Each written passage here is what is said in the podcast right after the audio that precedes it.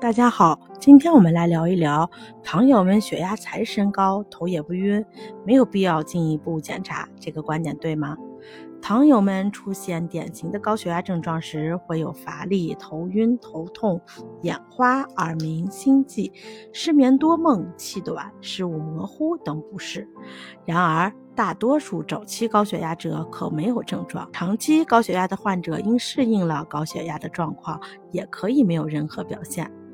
测血压高达一百八、一百毫米汞柱，虽然没有症状，高血压的危害仍然存在，如高血压加重全身动脉硬化，导致心、脑、肾等重要器官发生缺血、缺氧和功能受损，容易造成心脑血管病、常见冠心病、心力衰竭、心律失常、脑出血、脑梗死和肾功能不全等，还可形成动脉瘤。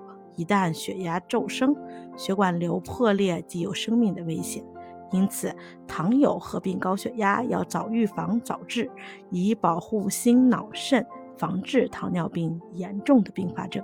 您明白了吗？关注我，了解更多的糖尿病知识。下期见，拜拜。